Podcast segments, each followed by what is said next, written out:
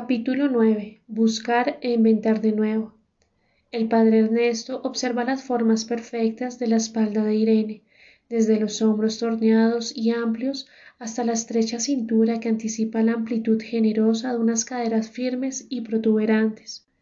Pasa su mano por esa piel tersa y sudorosa y se da cuenta de que es la primera vez que toca a su amante sin culpa, sin remordimiento, sin avergonzarse por la contundencia de sus pasiones.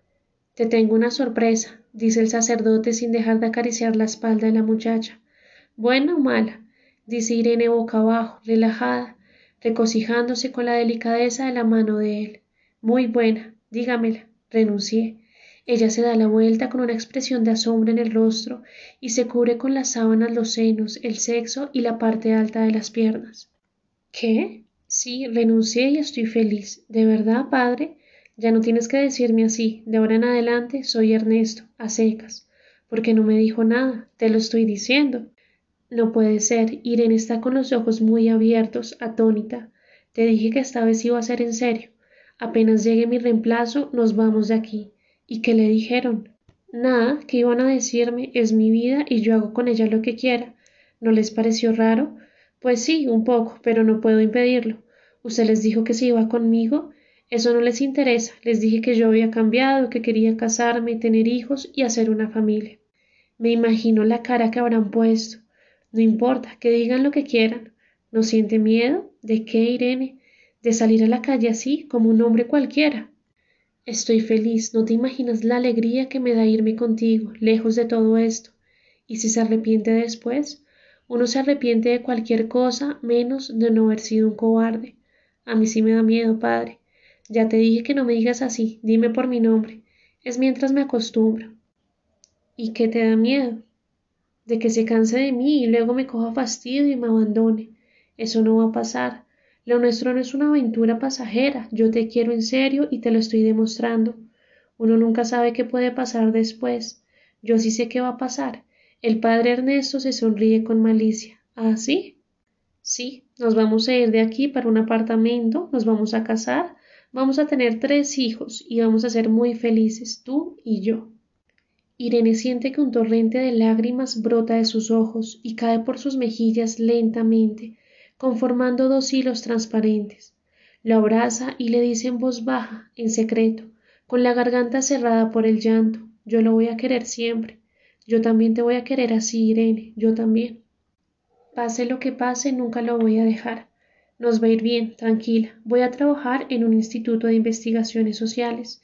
Esta mañana me llamaron para decirme que empiezo la próxima semana. El sueldo no está mal y nos iremos organizando poco a poco.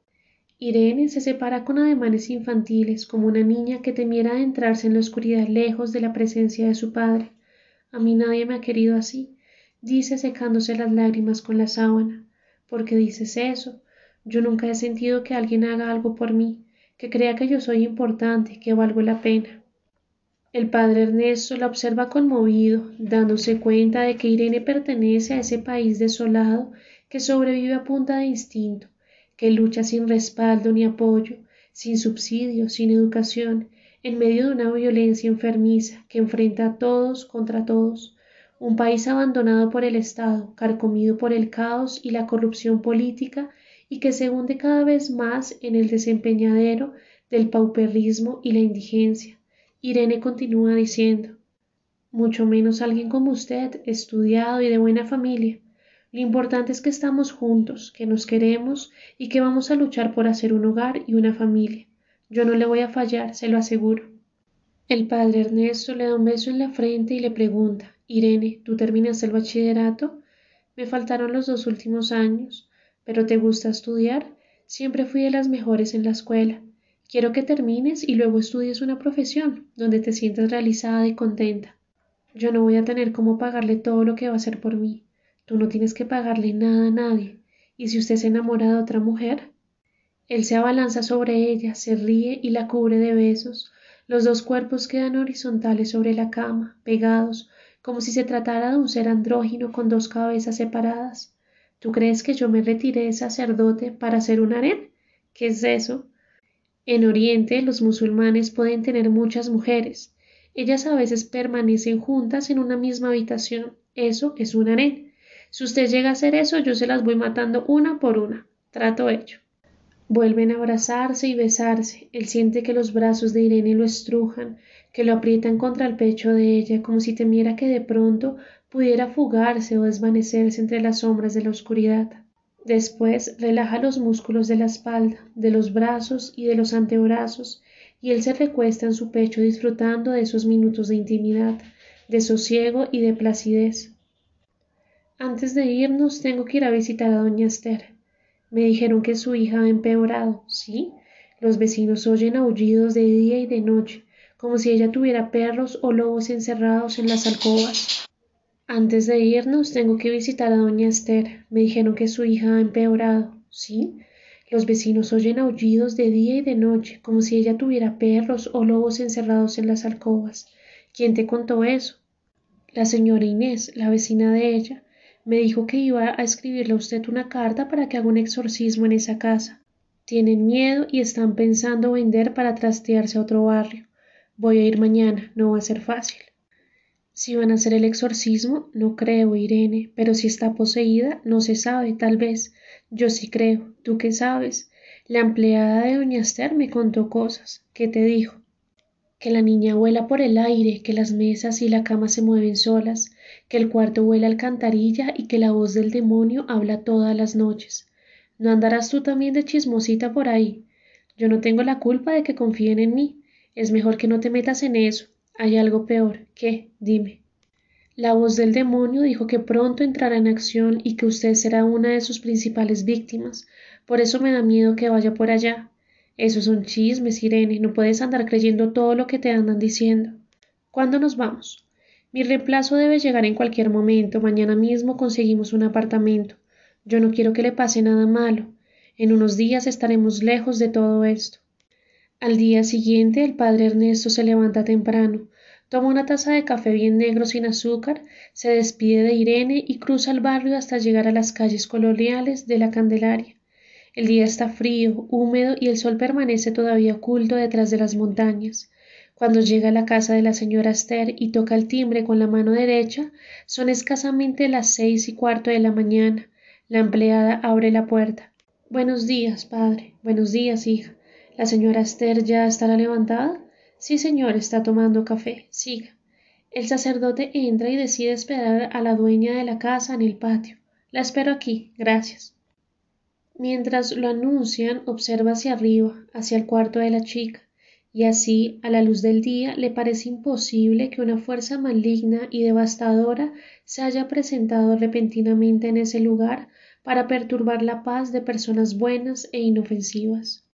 Rodeado del aroma matutino de las flores y observando la fina capa de rocío sobre las hojas y los tallos de las plantas, la historia de la posesión le parece una extravagancia, una insensatez y una necedad salidas de control.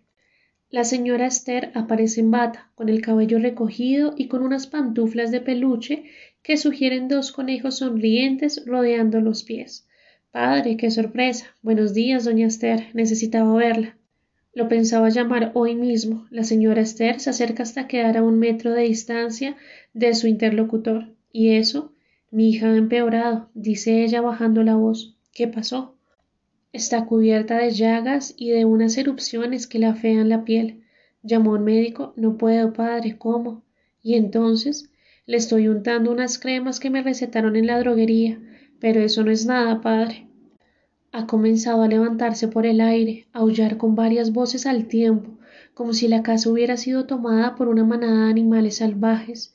Y lo que me parece más tenebroso, padre, es que la voz esa dijo que lo iba a matar que usted nos iba a salir con la suya. Tengo mucho miedo. ¿Que me iba a matar a mí? Eso dijo, padre, que pronto habrían ríos de sangre recorriendo la ciudad y que entonces se conocería el poder de las tinieblas, pero que su muerte sería una de las más importantes, de las más significativas. Lamento mucho todo lo que me dice, doña Esther. Yo sé que para usted esta situación ya es insostenible, Desafortunadamente vengo a decirle que mi informe no produjo buena impresión entre mis superiores. ¿No van a ayudar a mi hija? Tengo que ser sincero con usted, doña Esther, no lo creo. ¿Pero por qué? La voz de la mujer tiembla y se quiebra en la garganta. Me temo que consideran el caso de su hija como un caso psiquiátrico. Usted sabe que no. Yo no tengo autoridad para ordenar un exorcismo, ya se lo expliqué. Hice todo lo que estuvo a mi alcance e informé con detalles y pormenores el lamentable estado en que ella se encuentra. No puedo hacer más, doña Esther. Pero por Dios, ¿cómo la van a dejar así? La voz se desvanece en un gemido de angustia. ¿Qué voy a hacer? Ellos se comunicarán con usted, le aconsejarán y le brindarán la asesoría espiritual que usted requiera. Y usted, padre, me sacaron del caso. ¿Por qué? Creen que últimamente he tenido exceso de trabajo, estrés, y que no estoy pasando por un buen momento. Tal vez tengan razón. ¿No va a volver a visitarnos? Voy a viajar, no creo. ¿Qué quiere que le diga? No me gusta para nada la manera como están eludiendo sus responsabilidades. Se están lavando las manos y usted lo sabe, padre la están dejando sola a la deriva y eso me parece que demuestra un comportamiento cruel e injusto.